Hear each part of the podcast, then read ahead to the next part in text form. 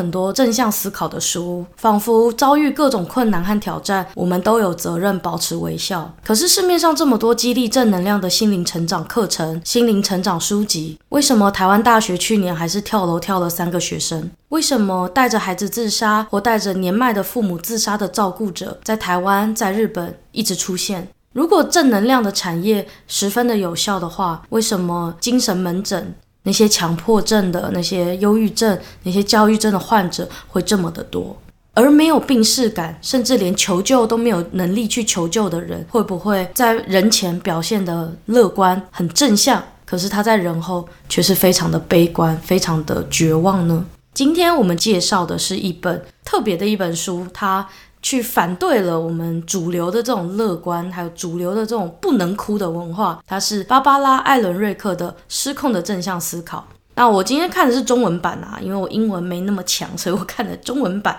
中文版是 二零一二年由左岸文化和远足文化在台湾出版发行。作者芭芭拉·艾伦瑞克呢，他出生于一九四一年的美国。很特别的是，他出生的是底层的矿工家庭。虽然他后来是拿到了生物博士。他是一个洛克菲勒大学细胞生物的博士哦，等于说知识分子啊，而且他是一个比较偏，我觉得生物比较偏理工那一方面的生科啊那种方面。可是他后来却受到了这个反战思潮的影响，所以他后来反而变成了一个比较偏就是文科这一方面的，就是他会去探讨社会的问题，然后变成一个作家和女性主义和民主社会运动的这种推广者，他就比较偏社会那边呢。虽然他博士是拿的是生物博士，可是他却做的很多是社会运动的事情。除了失控的正向思考之外，我个人还推荐他的另一本书，叫《我在底层的生活》。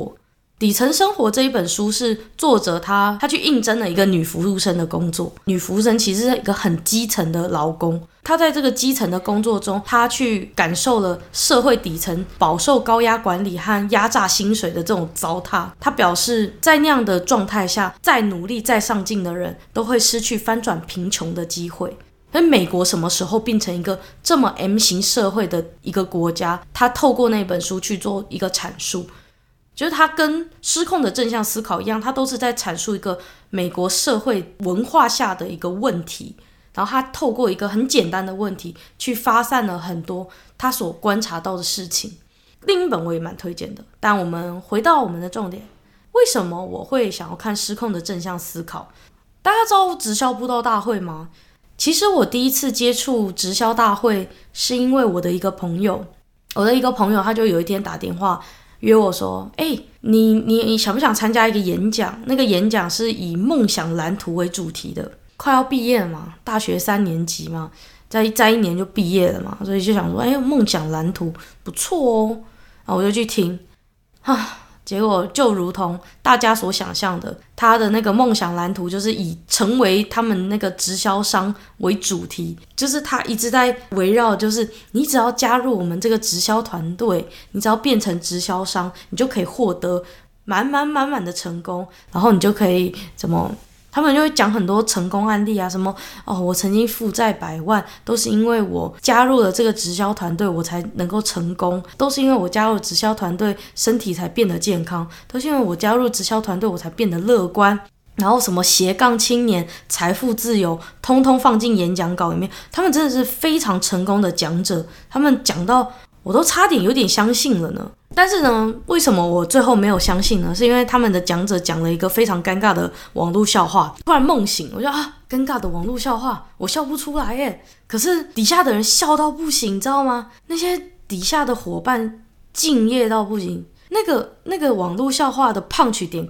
干到爆，可是呢，底下的人都笑到烦。我想说，我靠，到底发生什么事了？明明就超难笑的啊，怎么会笑成那样？然后我就觉得哇，是不是当了直销商之后，也可以顺便变成一个超级受欢迎的脱口秀演员？我真的觉得，我推荐所有的脱口秀演员，你不要去卡米蒂，也不要去 Two Three Comedy，拜托去直销大会。你真的可以去直销大会上面站站看，你真的讲再烂的笑话，都会有人像中了毒一样笑得超级大声。我真的觉得所有的脱口秀演员都有个梦想，就是底下的人笑到烦。如果你的笑话真的没有很好笑的话，真的可以去直销大会上试试看。真的超夸张的，我真的觉得直销大会真的会把你自己洗脑成你觉得你是史上最有才华、史上最厉害的脱口秀演员，真的就是所有人都会笑，后就觉得。我靠，到底是怎么了？大家中毒了吗？还是怎样？就很像邪教，很像洗脑大会。然后所有人都在告诉你，你只要加入我，怎样怎样这样，你就可以成功，就可以这样。就是他就在卖你一个梦想那种感觉。我那时候觉得很不舒服，然后我就走了。我现在也跟那个朋友比较少联络一点点。他现在仍然在那个直销团队，所以我还是跟他是朋友。只是我现在比较不会主动跟他联系，因为我很怕他又在叫我要买直销的产品，然后我就怕怕的，我就怕怕的。嗯，后来我就知道为什么会不舒服，就是我看了《失控的正向思考》之后，我才发现说，哦，原来我不舒服的点在哪里。在《失控的正向思考》这本书的前半段。就是作者芭芭拉，他就提到自己罹患乳癌这件事情，因为罹患乳癌嘛，他必须要开始化疗，开始动手术，就是有一系列的抗癌过程。那你也知道，就是抗癌的时候，他们美国很喜欢做一件事情，就是所谓的支持团体，就是他们可能会聚集一群，比如说他们很多人都有酗酒的问题或吸毒的问题，他们可能就会有一个酗酒的支持团体，或者是吸毒的支持团体。作者他就当然也会去参加这种支持团体，就他就发觉自己不知道为什么就觉得很很不舒服。其实乳癌是一个很不舒服的癌症，尤其对女生来说，尤其如果你是一个爱漂亮的女生，你可能要去切除你胸部里面的化脓或者是已经腐烂的一些组织，然后你还要要就是化疗，化疗你的头发就会全部掉光光。而且你会变得对你的外貌开始变得没有自信，你会一直狂吐、呕吐、不舒服、水肿等等的，所以它其实是一个会让自己不再变得有自信，而且会变得很很难受的一个疾病。可是，在相关的基金会的运作之下，乳癌仿佛变成了一个嘉年华。各式各样的商品充斥着患者的视线范围内，例如说绑着鲜艳彩带的泰迪熊娃娃，例如说配着蜡笔一起卖的抗癌日记本，例如说乳癌基金会会举办一些马拉松或者是公益活动，包括台湾其实也有在办。那这些曾经罹患乳癌的患者，但是他们可能已经重新被治疗、治疗、治愈了之后，这些被治愈者就会被当作英雄，被当成偶像，被当成一个精神领袖。所以最后，这个罹患乳癌这件事情本身，仿佛变得不再严肃，不是一个很重要的问题。而进入这个支持团体的时候，大家都会告诉你要乐观。化疗让自己的头发掉光光，也要乐观；切除乳房可能会让自己性生活不再感到自信，会觉得自己是不是变得丑陋，老公会不会离你而去，你还是要乐观。台湾还有健保，都已经要背负一笔债务了。就连在台湾，你如果罹患乳癌，你都需要很多的医疗的费用，那更何况在美国，他们的医疗费用是我们的十倍、二十倍的时候，罹患一个乳癌，他们要背负的是。更高、更贵的医疗债务，然后他会告诉你要乐观。作者告诉我们，待在这样像嘉年华会的团体，然后被这些商品、被这些乐观的话语、这些鼓励、激励人的话语所包围，他觉得很不舒服，他很不自在，他觉得越来越不对劲。于是他开始研究到底发生了什么问题。他最终找到这个问题的症结点，就是美国文化下的失控的正向思考。乐观对于医疗工作者或者是病患的亲朋好友是简单很多的，因为大家宁可故作开心，也不想要怨天尤人。可是对于病患本人而言，保持乐观、寻找优点、努力摆脱有害的感觉，甚至美化癌症，其实只会让自己越来越压力很大，因为他必须要否认自己真实的感受。罹患癌症会有什么感受？就是生气，还有害怕。愤怒和恐惧是面对癌症最正常、最一般人理解下的反应，但是支持团体那种极度正向的气氛，反而让我们无法去真正的表达自己的状态，必须要强忍着悲伤，强忍着不舒服，强忍着所有的一切，然后笑得比别人还要灿烂，学会当一个安慰自己亲朋好友的人。自己都病成那样了，他还要安慰别人说没有关系，我会乐观，我会坚强。所有的抗癌故事都在告诉我们要乐观，要坚强。当我们乐观坚强之后，如果病情还是恶化了，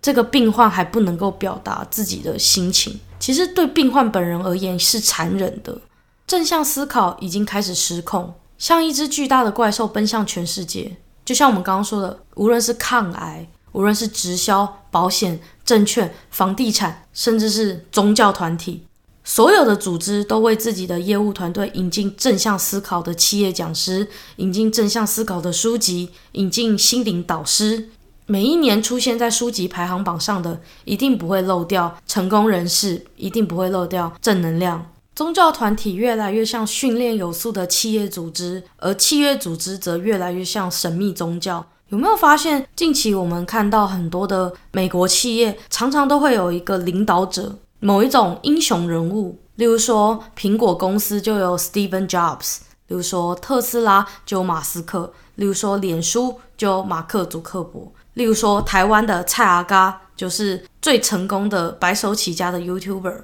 网络媒体充斥着英雄或天才一般的创业家。可是我们常常忘记他们在累积成就的过程中所要面临的痛苦还有风险，他们甚至可能会失败，再也站不起来。但是我们都忘记去看他们所要面临的这些。市面上有多少的书告诉我们，只要我们愿意，我们就能够召唤心灵的力量，将我们指引到成功人士的道路。而在这样的能量书籍中，我们一定要提到的就是《The Secret》，它的作者是朗达·拜恩，就是在台湾最有名的，秘密嘛。那书中就有提到一些灵性的力量啊，什么思想信念。如果我们会失败，是因为我们更多的时间太过关注负面的事物。我们必须将信念关注在成功、有钱、好身材、健康、吸引力法则嘛。你想到什么，就会吸引来什么嘛。他在书中还提到啊，就是有一个女生，她就一直希望要结婚嘛，然后她就一直没有办法找到好对象，结果她就把自己的家里面空出另外一个人的床位，空出另外一个人的车位，然后去观想，然后没多久好姻缘就降临在这个女性的身上。我那时候在看《秘密》的时候，吼，我我会觉得她是对的，可是我说不上来为什么，我觉得有点怪。可是呢，我又觉得，嗯，他讲得很对。我甚至有一段时间还去尝试了吸引力法则。有一阵子很流行什么写那个梦想版，就是你每一个每一年的圣诞节去写一个你新一年度的梦想版，然后你就透过这个吸引力法则呢，你就可以得到你想要的。可是我在看完就是失控的正向思考的时候，我发觉我被吸引力法则所蒙蔽，而让自己感到非常痛苦。因为秘密的吸引力法则就有说啊，我们现在的一切都是过去思想的结果。我们现在一切都是过去思想的结果，就是排除了外在条件的因素，归因于一个难以被验证的思想灵性上，可能有点道理。例如说，我喜欢看书，所以我喜欢看书这件事情影响我去做小众开书这个 podcast 节目，所以我的思想灵性影响了我的行为。可是仔细一想，也觉得很奇怪。我会喜欢看书这件事情本身，并不是我思想的结果，而是一开始就注定了。因为如果今天我出生在一个会用三 C 保姆的家庭，然后我的爸妈完全不鼓励我看书，完全漠视儿童人本教育，忽略我的文学教育啊！我小时候，我的爸妈在我还不懂事的时候，他就会塞故事书给我，会念故事给我听，会跟我讲故事，然后会鼓励我看书，花钱买书给我。在我还没有思想能力的时候，我的父母就以身作则的让让我喜欢上阅读，所以吸引力法则其实很难以被验证，而且我爸妈也没有特别希望我成为一个小众开书的 podcaster，他也没有想要我成为 podcaster，他也不会希望我成为 podcaster，我爸妈不会去观想这件事情。如果说我们现在一切都是过去思想的结果的话，这会不会有一点太一概而论了？就是这件事情是难以被验证的，没有什么科学根据。可是大家都相信，上百个 YouTuber 在网络上谈秘密这本书，我们根本无从从得知金融海啸、车祸、免疫疾病何时会降临在自己身上。可是如果以吸引力法则来说，如果这些东西会发生在自己身上的话，那难道我们以前是希望自己得癌症吗？当然不是啊。就我们当然不会在那边观想说，哦，我希望我得到癌症，这不可能嘛。但是当我们面对癌症的时候，吸引力法则就会告诉我们说：哦，我们要更正向去观想自己已经痊愈的样子，我们要去想象体内的细胞会帮我们战胜癌细胞什么的。我就有一点傻眼，我就觉得这个有一点一个伪科学的感觉。而且，当我们没有办法治愈自己的癌症，因为癌症这种东西，每个人体质不一样，有些人战胜得了，有些人就是挨不过。那挨不过也不是他的问题，就是命运。可是，如果是以吸引法则来讲的话，他们会觉得说，如果是我们没有办法治愈，是因为我们还不够努力保持正能量，我们还不够努力去观想成功，我们还不够努力去观想健康。可是这个是难以被验证的事情啊，所以我就觉得这个到底发生了什么问题？怎么会有人去相信了这件事情？我不知道大家有没有发现，现在有越来越多的标语都是在卖给我们一个美好的想象。因为你值得啊，或者是为了更美好的自己啊，呃，永远都要爱自己什么的。嗯，我不知道，就是我会觉得有越来越多的团体是，就是会用某种梦幻的标语，就很像坏血。坏血的作者他是一个记者嘛，然后他去调查了一个，就是一个女性的执行长，然后那个坏血的企业他就。堆砌的一个梦想。坏血这本书的介绍可以去看九九写的介绍，九九写写讲那一本书讲得非常好。知识型 YouTuber 九九写他讲 Bad Blood 就是坏血，他讲这本书讲得很好。他就是有一个女性的执行长，她当初是她很怕打针，然后她很希望有一天只要一滴血就能够检测出癌症，检测出各式各样的疾病，就是再也不用像传统的医疗一样要。抽一大管血，然后很恐怖，所以他的梦想就是希望只要指尖上的一滴血就可以，可以去检验各式各样的疾病，这是他的梦想。所以他就贩售给大家一个很大的梦想，一个模糊的将来。你只要捐钱给我，你只要投资我，我就可以带来这样的社会改变。然后我就觉得现在越来越多的企业在走一样的事情啊，然后直销团队、房地产啊，那些什么什么某某房屋。他就会告诉你说，你你是在做一个服务产业，你会有很棒的升迁，你会怎么样怎么样，然后你来这边当业务，来这边当直销商，你就可以改善你的家庭，你就可以改善别人的家庭，你就可以有什么自由财富、财富自由。然后像某某讲师，他就会说，你的创业课程，你可以为你自己带来第二副业，呃，人生第二曲线。各式各样的名目，各式各样的形式，只是为了要让你从你的钱包掏出钱来。但是我觉得这些课程都还比不上一个组织。最可怕的组织是什么？宗教团体。嗯，我这边要介绍的是一个叫做三达基教会的宗教团体。那这个宗教团体呢，它是一九五二年在美国由 L. 罗恩·赫伯特所创立的。那这个教会在法国现在已经是官方认定的邪教，在德国是受到政府的官方的这个叫做什么？它已经在德国已经被视为一个要政府当局监控管管控的一个教会。可是很可怕的是，它在台湾一九八八年就传入了，而且一九九一年已经正式在台中成立地方性的财团法人。二零零三年，内政部登记成为全国性宗教财团法人以及合法立案之宗教。在欧洲是邪教的这个宗教，在台湾还是合法。可是，在成立之后，它的争议性问题层出不穷。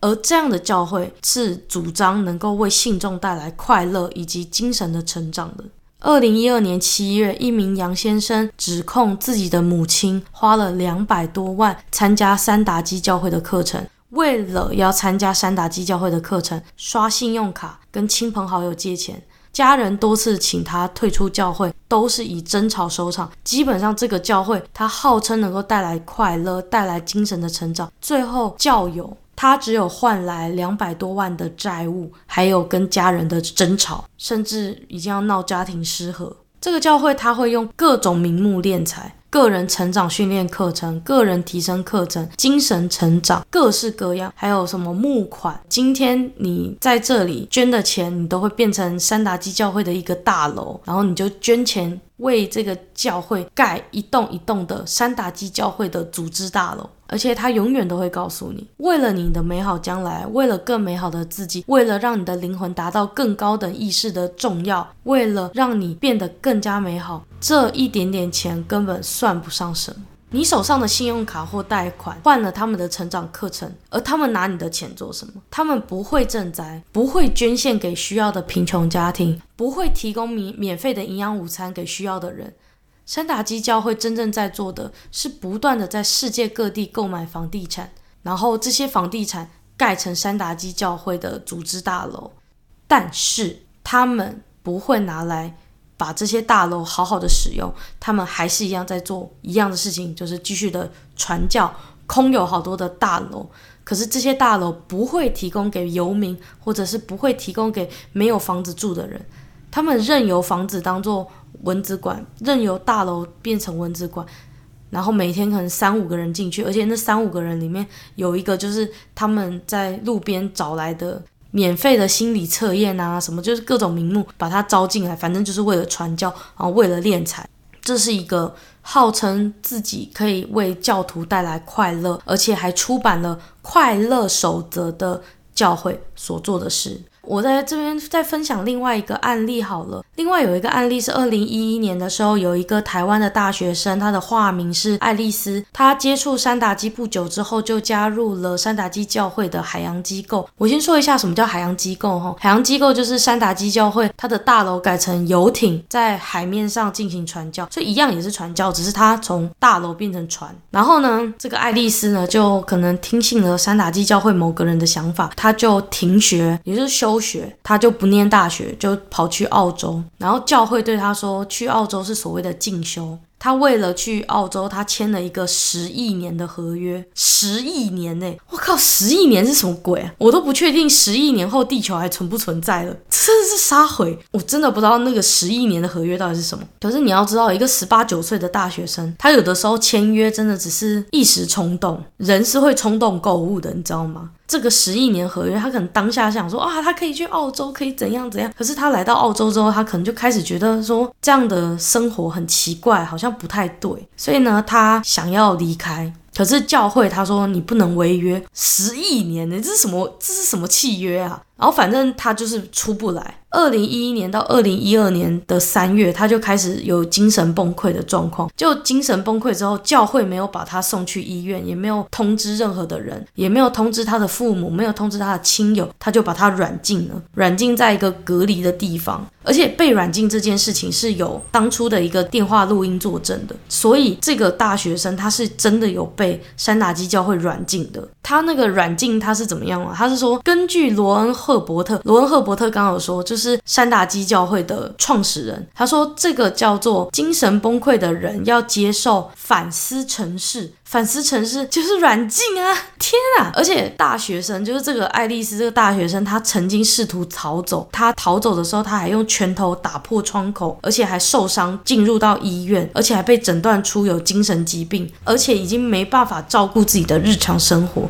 但是教会仍然拒绝赔偿任何爱丽丝在他们教会造成的损失。而且教会还请了律师，通过律师发言说，他们否认他们对爱丽丝所做的一切，而且甚至认为是外界在贬低他们。那这件事情就被澳洲广播公司的电视台呢关注嘛，然后媒体呢就发现到说，居然有两名山达基教会的人员在没有通知爱丽丝这个病患，因为他等于说已经被诊断出有病了嘛，没有通知病患的家属，他在完全没有通知的情况下，就把爱丽丝带到台中的某一个人的办事处签了一个声明，那个声明的内容里面是否认厌倦海洋机构想要离开，也否认自己被软禁、被虐待，甚至否认自己试图逃跑而受伤。澳洲广播公司的常务董事还接接到爱丽丝的电子信箱的邮件，他说：“我不授权澳洲广播公司记者或任何其他媒体公开此事，利用我的不幸情况造成任何丑化山达基教会的情况。”我觉得超可怕的。今天他如果是太阳穴被抵着枪，或是两个壮汉在背后拿着球棒要求他去签这个声明的话，这个声明是被被迫的情况下，而且他已经被诊断出有精神病了。这个人到他到底还有没有能能力为自己的签约负责，这也是一个很值得怀疑的事情。我真的很想知道，如果他是在一个被迫的情况下，而且精神没有理智的情况下去签署这一份声明的话，这个声明还有代表性吗？还合还合法吗？这件事情到现在都没一个结果，我觉得还蛮可怕的。而且我为了写这一个 podcast，我曾经去迪卡上面爬文，然后发觉真的是超多人有接受三打基教会的传教，在迪卡上面有很多人分享自己被传教的经验，就是他们会。找你过去，而且他们通常都很亲切哦，也很热情哦。他们也不是坏人，拜托，有哪一个坏人一一开始会就是说哪哪哪有要赚你钱的人，一开始都是看起来像坏人的？当然没有，他们就是看起来很热情，看起来很温和，看起来很好。可是他们就就带你去他们的大楼，可能大楼就很冷清，就是没什么人。他们就是说你要不要来写一个什么免费的心理心理咨商什么的，心理的那个什么测验，类似像心理测验之类的。然后呢，他们就会有一个人来分析你现在的心理状况啊什么的，你就会觉得哇，有点准。但是其实他们是利用心理学的一些手段，然后让你觉得哇，你好像被他们所理解。可是该怎么说呢？恐怖情人一开始也不会是恐怖情人啊，就是恐怖情人也没有一开始就看起来很恐怖嘛，他总是会有一些甜蜜期或者是一些很美好的阶段。你入教的时候，可能一点都不觉得恐怖，反而是觉得哇，我好像受到别人的了解，我好像被人认同了，我好像有人理解我了，不会像自己家里面的那个老头子或者讨厌的死儿子、死孩子那么讨人厌。我还觉得就是三打基教会的人还比比我的家人更理解我这样。可是到最后，就慢慢的、慢慢、慢慢、慢慢，就你就陷入了那个套路当中了。就像大陆人讲的，所有一切都是套路。其实我真的很想要跟大家说，就是邪教一开始，或者是诈骗集团一开始，绝对不会是看起来像坏人。他们可能热情、有礼貌，看起来很理性哦，看起来很像高知识分子，看起来非常的好。可是有可能他就是个骗子。他有可能就是个邪教，他有可能就是一个直销团队，而且那个直销团队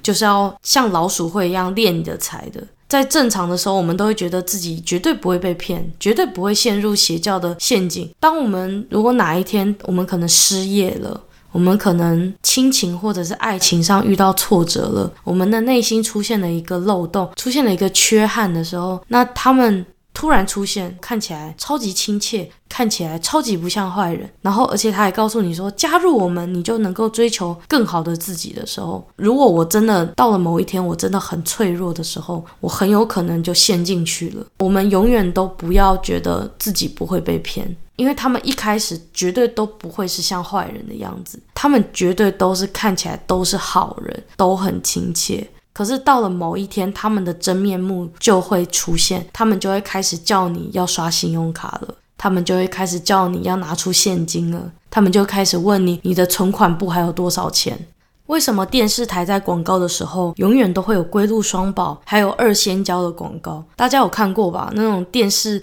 一打开，突然某一个广告超级长，可能五分钟到十分钟都是同一间商品的广告。像那个什么 PPLS 还声称自己可以治愈白内障的，我觉得超夸张的。然后什么什么让你的眼睛重见光明啊什么的。那我们在看 YouTube 的影片的时候，我们永远都会觉得那个诈骗影片怎么会有人被骗？他会说什么？哇，我又加入了什么什么什么团队，让我赚了十万块，什么稳赚不赔的什么？我们都觉得那是诈骗影片，可是就是有人会被骗，就是会有人被骗，就跟邪教一样。为什么我们会被骗？因为我们都希望成功，我们都希望拥抱幸福，我们都希望升学考试的路上，我们所填的每一个答案都是正确答案。所以我们在升学过程中，我们所累积的这个生命经验，告诉我们说，如果今天投资会有风险，我们就不应该去投资；如果我们做手术会有风险，我们就不应该去做手术。我们要稳赚不赔，我们要正确答案。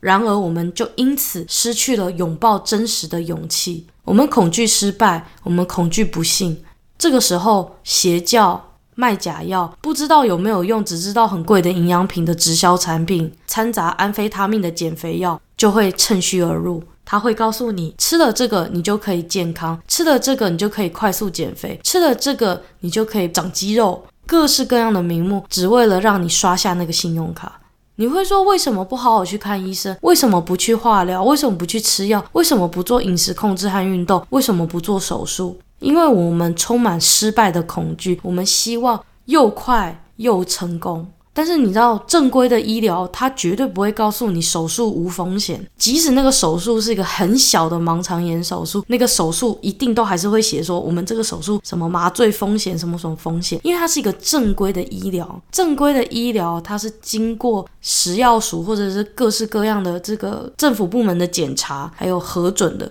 它不可能会跟你写说什么手术零风险，不可能，正规的医疗机构不会说这种话。但谁会说这种话？就是卖假药的啊，他就会告诉你说，哦，吃这个吃那个，你就会健康，你就会恢复原本的样子，你就会怎样怎样。我们在升学的经验当中，会希望我们所所做的一切选择都是正确答案，所以我们宁可去相信一个会告诉我们绝对成功的假的东西，我们也不愿意，也不想面对一个有风险，但是对自己比较好的那个选择。因为我们都选择一个我们想要的那一个，比较乐观的那一个，比较正向的那一个，会告诉你绝对成功的那一个。可是我们反而被我们自己的恐惧所出卖。我想要分享一个案例，一个我自己的人生故事。我们家族啊，曾经有一个非常令人敬重的长辈，他是一个很棒的一个长辈。在我出生没多久，这个长辈就过世了。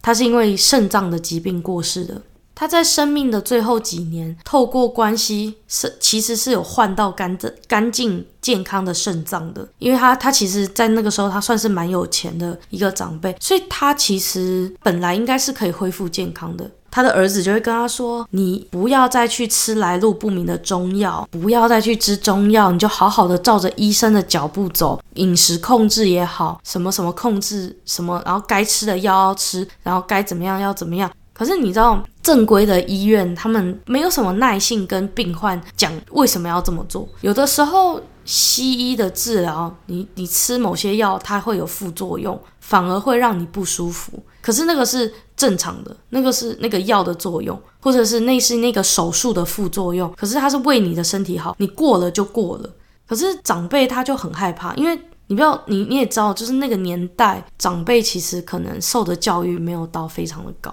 他们可能那个时候医疗的那个环境啊，或者医疗知识也没有那么多。好啦，即使是现在，现在医疗已经这么发达了，艾丽莎莎还是有那个什么肝胆排毒法、什么肝胆排石法那个东东西，对不对？现在医疗都已经这么发达了，都还有艾丽莎莎去肝胆排石法，你就知道那个年代，我的长辈那个年代就是会，他就是不舒服的时候，他就会觉得不信任西医。然后那个医院的正规治疗，你也知道，大医院他要服务的病患这么多，他不可能一个一个去讲你到底是怎么样。所以长辈就是在没有知识，然后可能医护人员也比较疏于管理的状况下，那个长辈就去中南部一间好像听说很厉害的中药店，然后说什么有神奇疗效之类的，他就去中药行买了一组当时。二十几年前上万块的中药药方去煮来吃那个中药的那个东西啊，反正好言相劝也好，苦口婆心也好，破口大骂也说了，他就是要吃那个药。然后听说我父母有跟他聊天嘛，他说为什么你那么坚持要吃那个中药？他就说那个中药吃下去就会很舒服，就不会痛了。我父母后来有跟我聊天之后有说，他们觉得那个中药里面可能有放止痛药。但是那个止痛药对肾脏可能是很不好，会对肝肾会有影响的。可是他就是不会痛，那长辈不会痛，他就会舒服，他反而就变得比较信任中药那边，他比较不去信任正规的医学这边。然后正规医学这边当然就失败了，他去吃那个来路不明的东西，他的肾脏好好的，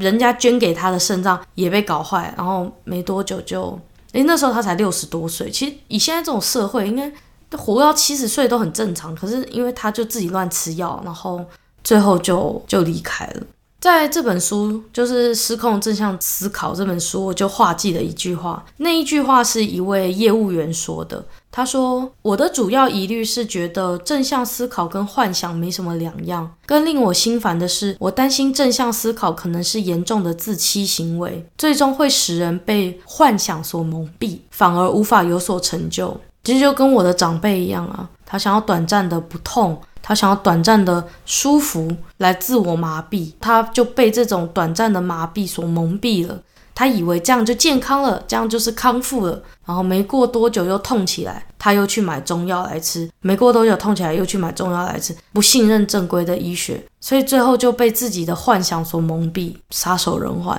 很遗憾的是，这一位业务员他其实对于这样的正向思考其实是已经开始有戒心了。可是身为一个业务员，为了要拓展自己的事业，带来销售。正向思考和正能量是会成为一个强心针或兴奋剂，让自己不会郁郁寡欢，不会萎靡不振。业务员要欺骗自己，才能够有能力去欺骗别人。他必须要先相信自己的商品是好商品，他才有办法把所谓的他自己的好东西去推荐给。这就好像很多的直销商或保险业务员他们会说的一句话：“我是推荐你我觉得好的东西。”不好的东西我是不会给你推荐的。我当你是朋友，他必须先 brainwash 自己，他才能够有能力去洗脑别人。当然，如果业务员本身他卖的是一个正规的商品，然后那个东西也确实是不错的话，那我觉得这样也不错啦。他只是在销售的初期，他需要一点自己的自信心，我觉得这是很好的事情。可是，如果当整个社会都陷入令人鸡皮疙瘩的一种过度自信、过度正向乐观的时候，就会带来集体的催眠。就像这本书的另一句经典名言：“会给自己惹麻烦的人，总是善于催眠自己。”有听过那些业务员滔滔不绝讲着投资型保单吧？有看过银行在 YouTube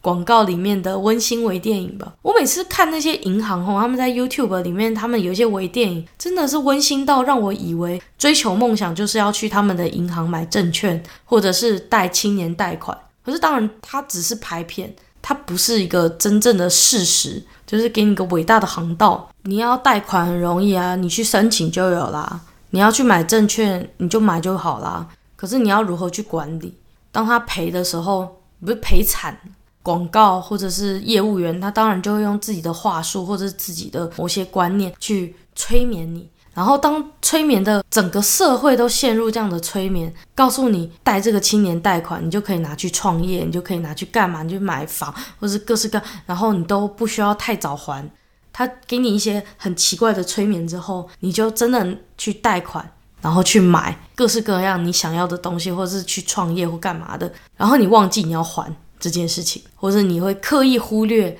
你要还这个事实。然后等到你要还的时候，你就爆炸了。那最有名的社会恐怖集体催眠，就是二零零八年的金融海啸，次级房贷。大家有听过吧？雷曼兄弟倒塌的，呃，雷曼兄弟破产的事情。那个时候我还是，我那时候还是国高中生，对，国高中生。那那个时候雷曼兄弟破产，它算是美国历史上最大的破产案，可是它严重的影响到台湾的很多投资人，因为很多投资人是拿着自己的身家去赌那个雷曼兄弟。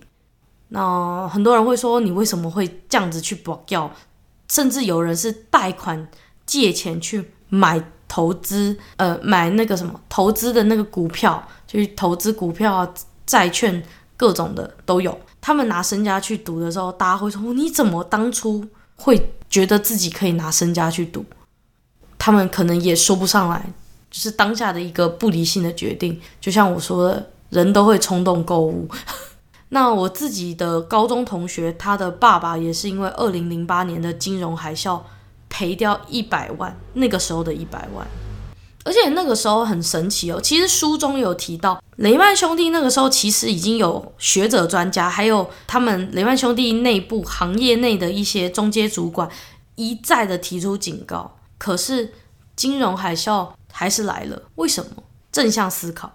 他们都不会觉得房地产会倒塌，他们永远都不会觉得次级房贷会有问题，他们不会觉得这些次级房贷的衍生性产品会有问题。但是他们当初已经有很多专家学者都提出一些很难听的警告，就是那些投资客、那些股东、那些老板不愿意听的实话，那些现实难听的忠言逆耳、逆耳忠言。他们就会告诉他说：“金融市场不要再对房地产的次级房贷和衍生性商品过度依赖，不要再去借钱买你买不起的东西了。”可想而知，当你是一个业务员，或者是你是一个产业内的人的时候，你是不希望当一个扫兴的人的。你也也没有人愿意跟股东说实话，即使有这么多的专业人士提出警告，可能教授、金融业的那些专家，他们都讲了，股东那些最不懂、最不懂的人，他们都被蒙在鼓里。而且那些老板啊，那些执行长，每天荷包满满，开喷射机吃鹅肝酱，那些老大怎么可能会晓得自己的公司将成为集体？正向思考催眠下的牺牲品呢？他们根本不会觉得，他们就说啊，那我就继续借钱给别人，然后那些钱完全回不来，公司就破产了。为了满足贪得无厌的欲望而债台高筑，就是自取灭亡。不顾后果的任意花钱的快乐是非常短暂的。所以这本书里面讲了一句经典名言，我真的是我要分享给大家。他那一句话叫做：“乐观是民族的鸦片。”乐观是民族的鸦片，乐观是民族的毒品，乐观是一种毒品。老实说啦，为什么今年台湾的疫情从去年到今年才还不到一千人？可是同样其他国家已经爆炸都不能再爆炸，那是因为我们 SARS 的那个时候吃尽了苦头，所以我们对于这件事情充满了悲观。我们做最大的努力，最小的期待，为什么？台湾不是联合国的一份子，也不是世界卫生组织的一份子。台湾就是一座孤岛，我们必须靠自己。台湾必须孤独而强大。台湾必须对一切事物感到悲观，对一切都充满了戒慎恐惧。我们要悲观而谨慎。结果，我们反而因为我们的悲观和谨慎，我们换来的是相对正常的生活和经济发展。如果我们当初在 COVID-19 开始的时候，我们很乐观的话，我们现在医疗系统肯定大宕机、大瘫痪。那虽然台湾是一个很，就是因为悲观、因为紧张、因为整个都把神经绷紧，所所以我们成为一个国际的成功案例。但是也不是说我们就从现在开始，我们就每天都超悲观，每天以泪洗面，每天超级紧绷。那也倒不必，那已经强迫症，那那也是有点夸张了。凡事讲求一个中庸之道嘛。但是我必须说，无论是创业、升学、考试、人生规划、婚姻、爱情，甚至是选择朋友，我认为我们都必须特别的谨慎，而且我们必须摒除所有的无意义的正向思考。我我可以打一个比方，例如说自己遇到一个很软烂、很没有用的情人。男朋友或女朋友都好，反正他们这个这个男朋友或女朋友，他非常的软烂，不工作就算了，也不做家事，然后跟你住在一起，就是一个很软烂，每天在那边划手机，每天在那边打线上游戏，然后都不工作，或是每天在那边逛网拍，就是一个很废的废物，靠你养又要你照顾他。迪卡的那个恋爱版就会出现说，这种就是那个原剖还执迷不悟，然后原剖就会说什么啊，我觉得我如果再更努力一点，我就可以感动他，我就可以改变他。然后结果最后发现跟他交往三年，换来的是第三者，还有第三者传染给你的性病。交往三年，浪费了三年的青春，还得到了性病。除了那个迪卡恋爱版的白痴例子之外呢，我还想要再介绍另一个案子是。呃，我大学有个同学去，就是跟我一样是当画室老师，就是走短暂的兼差一阵子。然后那时候他就遇到一个想要考服装设计系的同学，可是那个服那个要考服装设计同学非常的两光，他高中高一高二都完全没有去画室学画画，而且他想要考服装设计系嘛，他也完全没有缝纫和打版的基础，他甚至也不知道。考服装设计系要准备什么考试，准备什么内容，甚至他连过去的落点的学测成绩都不知道，也没有做落点分析。然后等到就是高中三年级，大概离学测考试和术科考试前大概三个月，他才想要来补美术。那个学生到我同学的班上的时候，我同学就问他说：“你为什么现在才来？”然后他就说：“我不知道啊，我以为考服装设计系就最后一个月再准备就好啦。我觉得我最后三个月来已经算是蛮长的时间了，我应该只要一个月就好吧。就是超级乐观，对自己超级乐观。但是最后这个女生就放弃了，这个这个要想要考服装设计系的女生就放弃了。她想要去考的是实践辐射，Come on，实践辐射超抢手的，实践服装设计是全台湾所有想要考服装设计系的人的梦想。很多的人，他们可能三五年准备，从国中三年级或高中一年级就开始准备了，准备了三年，到高中就是考学测的时候考上。那他是一个，就是一个对自己超有自信，有自信到我，我整个傻眼了。我就我我那时候听我同学讲，我说他怎么会这么有自信啊？后来我才知道是他的爸妈也是搞不清楚状况的爸妈。他的爸妈也也说他从小就喜欢画画，哇，从小就喜欢画画，所以就可以考得上服装设计系，这也是非常的，所以这就完全。对应了我今天介绍的这本书，就是一个失控的正向思考。他们乐观到无以复加的地步，超失控的。然后就像我刚刚说的，你遇到一个很废物的情人，你没有断舍离，你还继续的觉得你的努力可以感动他，这也是一个非常失控的正向思考。打开那本书，好好的看一下。我想要送给大家的一句话就是：过度乐观往往换来的是一场空。那本书里面讲了一句话，我真的要再奉劝给大家，就是会给自己惹麻烦的人总是善于催眠自己，因为很重要。我再讲第三遍，会给自己惹麻烦的人总是善于催眠自己，一直催眠自己。绿茶婊会为自己改变，软烂男会为自己改变，软烂女孩会为自己改变。No，不会，你不要再催眠自己了。那些父母。催眠自己的小孩会成为什么天才天才儿童，或者是嗯、考试大考前一个月才来准备考数科考试，或者是大考前再来准备学测的那种父母和学生，就是自我催眠说我自己很有才华，我只要一点点的时间，我就可以达到别人的三五年的高度。Come on，不要再催眠自己，请停止催眠自己。想要整理房间就站起来整理。想要考理想的大学，即使你现在是小学生或国中生，也请你立刻拿出笔记本，写下三年、五年计划表。